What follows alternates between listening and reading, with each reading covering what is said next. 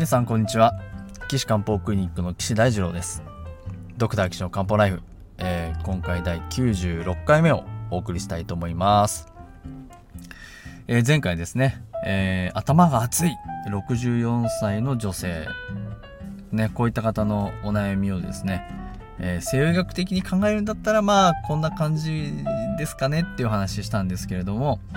今日はその方をね中医学的なあ解決策をですねお話ししたいと思います。こういった方もですね中医学にかかればまあ特に問題なくあの治療方法がありますので、ね、まあ、岸漢方クリニック診察ご希望でしたらもう今すぐにでもですねご覧いただいてお話しできればなと思うんですけれどもさあこの方のヒントをですね前回お話ししましたね。えっともともと汗っかきだったんですけれども1年前から頭が熱くなるようになってきたと。まあそういうことなんですね。えー、もともと汗っかきっていうのも結構なヒントですよね。で、前回もあの、ヒントをお話しましたが、えっ、ー、とあ、それで、あ、これ言うのを忘れてましたかね。特にあの、今まで病気があるかないかっていうのは書いてません。ただまあ、お薬今飲んでないっていうことですね。だからあの、ちょっと抜けてました。すいません。それであの、どんな症状があるかっていうとですね、便秘がありますよと。で、便は硬くて乾燥気味と。で、足が冷たい。寝つきは良いが夜中目が覚める。で、11時から4時ぐらいは眠れるんだけれども、そこで、その後眠れない。時々夢を見る。朝すっきり起きられない。夜間トイレは1回。朝お腹が冷たい。汗はビールを飲むと出る。えー、ちょっと息苦しく息を吸えない気がする。っていうことですね。で、あとはですね、えっと、食欲不振とか、おっと、手足のほてりとか、あ下痢とか胸焼けとか、そういうのは大丈夫と。そういうことなんですね。皆さんも分かっちゃってますけどね。まあ、いいじゃないですか。じゃあ、あのー、ちょっと一個ずつ解説していきたいなと思いますけど、まあ、もともと汗っかきだったっていうのはね、あまあ、その前に65歳っていう年齢ですね。まあ、この年齢からするとですね、だいぶもう腎が拒してきてる年齢ですよね。で、あのー、40過ぎると腎、あ、陰は半減するなんていうね、えー、皇帝台形にも書いてありますんで、まあ、まず陰、腎虚あるだろうなっていうのが、まあ、ちょっと前提ですかね。で、もともと汗っかきだったっていうことは、あの、表面を、まあ、わかんないですね。体型にもよるかな。すっごいもうちょっとあの体重、身長と体重のバランスが悪くて体重多いですっていう人になると、体の中に質が溜まっちゃってて、ジャーってこう汗が出ちゃいますし、そうじゃなくて結構痩せてる感じの人であれば、多分あの、表面の汗を保っておけなくて、ガーって出ちゃう。まあそんな感じの気がしますね。まあ許可実かっていう話ですけどね。まあ、もともと汗っかきだったっていうのはどっちですかね。えー、わかんないですけどね。うん、ひょっとすると、ぽっちゃりさんなのかもしれないですね。うん。で、それで、まあ、ぽっちゃりさん前提だと、まあ、また話はかか変わってくるかもしれませんね。で、1年前から頭が熱くなってきたっていうことだから、まあ、これは熱があるっていうことでいいですよね。頭の方に熱が上がってきてしまってる。まあ、もしくは気が上に上がってきちゃってるっていう風にも考えられますね。熱があるか気が上がってきちゃってるか。まああとはですねぽっちゃりさんだった場合は質が加熱して湿熱になってきたっていう風にも取れる場合がありますよね。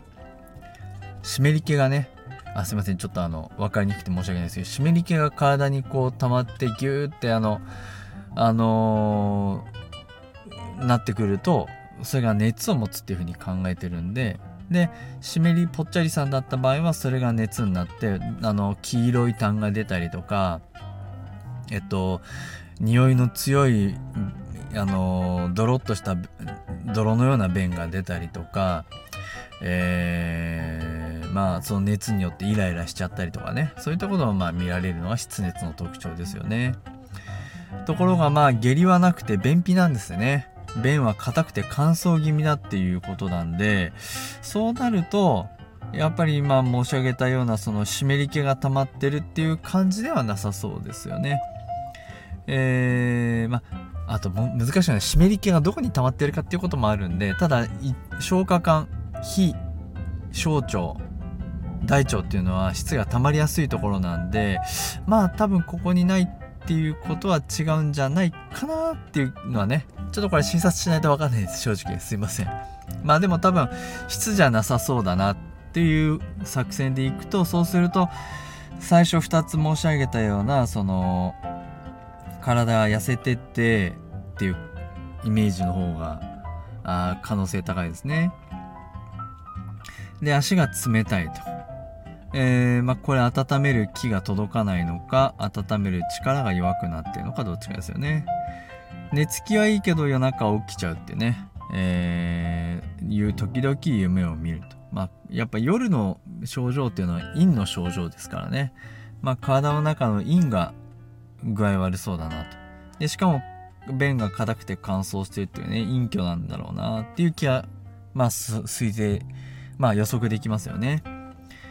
あのー、そうなんですよ、あのー、中学はね、みんな、あの、予測というか、まあ、仮説を立てて、それを実証していくっていう、仮説と実証を繰り返してる学問なんで、とにかく仮説が必要ですね。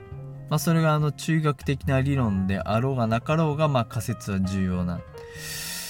ですよ。まあでも今言ってる仮説はそんなに矛盾してないと思うんでね。まあちょっと先進めていきたいと思いますけれども。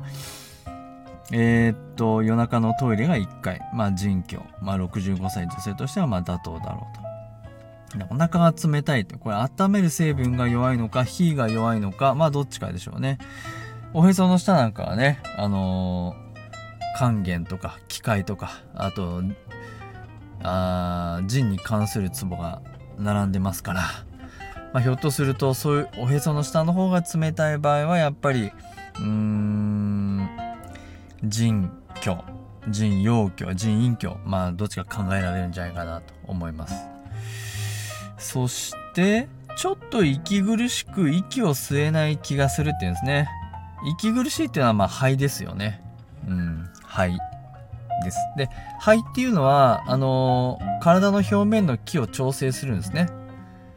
まあ、専門、あの、注意の先生で言えば、液って言えば通じますよね。で、液っていうのは、あのー、外邪が入ってくるのを予防、あのー、ブロックしたり、あとは皮膚の表面にある、まあ、毛穴っていうかね、総理って言いますけどね。それの開閉を司ってますでしょ？わかります？だからあの液が少ないとその開閉がうまくいかないんですよね。でもっと言うとその開閉し開きっぱなしになっちゃって汗がジャージャー出てっちゃうっていう状態が起こりやすいですよね。で汗がいっぱい出てっちゃうじゃないですか。で汗がいっぱい出てくると体の中のその潤いとか心液が減りますよね。そうするとやっぱり心液の減少っていうのは陰虚にも結びつきますんで排気が拒して総理をコントロールできない毛穴をコントロールできなくて汗がじゃんじゃん出てって陰虚になるっていうこういう流れがね考えやすいですね。でその症状としてですね腎が拒しているわけで腎が拒しちゃったおかげでもう息を吸えない。これね肺呼吸をしてるのは肺なんですけど吸った肺の気を奥まで収めるのは腎臓の機能なんですね。腎、腎の気。気を収める。糸辺に内側って書きますね。収める。なので、あのー、この方は肺の気がもともと弱かったところに、まあ進行して腎が弱くなっちゃって、えー、っていうことですね。なので、えー、治療としては肺と腎を補って、まあ、潤いをまあどっちかっていうとまずは、ね、頭が熱くなっちゃうっていう熱症状ですからね。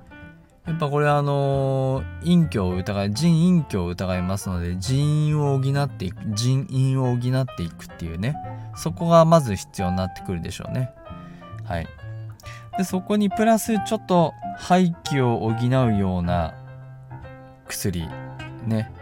あのー、風に屏風を立てるようなそういう薬がありますので、えー、そういったもので表を補ってで人員を補って潤していくと。ただこの熱がねあの熱くなるっていうことに関して考えた場合に気が上がっちゃってんじゃないかっていうパパターンの場合は上がっちゃったものを下ろさなきゃいけないですね。で下ろすにはよく通じてないといけないんですけどこの人便秘があるじゃないですか。便秘が便がそこでずっと固まってると降りたくても降りれない邪魔されちゃうわけです。そうなるとですねまずこの便通を良くしてあげないとダメですね。だ潤して便通を良くする薬っていうのはまいくつかありますんでまあそれをこう使いまあ巨匠ですからね。まあそのあのいくつか薬ありますんでそれをこう選んで使っていくといいですね。場合によるとこの増液蒸気糖とかねそういうのはいいかもしれませんね。あの、そこにえっと人員を補っていく。きたいですから例えばまあ先がんとかね。まあ、先がんを使って増液蒸気等を使いながらあやっていくと。そうすると熱あとは気を下げる薬をちょっと付け加えたいですよね。ちょっと天麻とか超糖酵とか。でそんな感じでね包材を組み立てたらいいんじゃないかなって。いうまあ液剤であるとまあ今言ったのはないんでちょっとまた違う薬選んだ方がいいですけどね。はい。そんな感じであればですねあのこのあなたのこの頭の熱い症状っていうのは必ず治りますから。ね。大丈夫ですよ。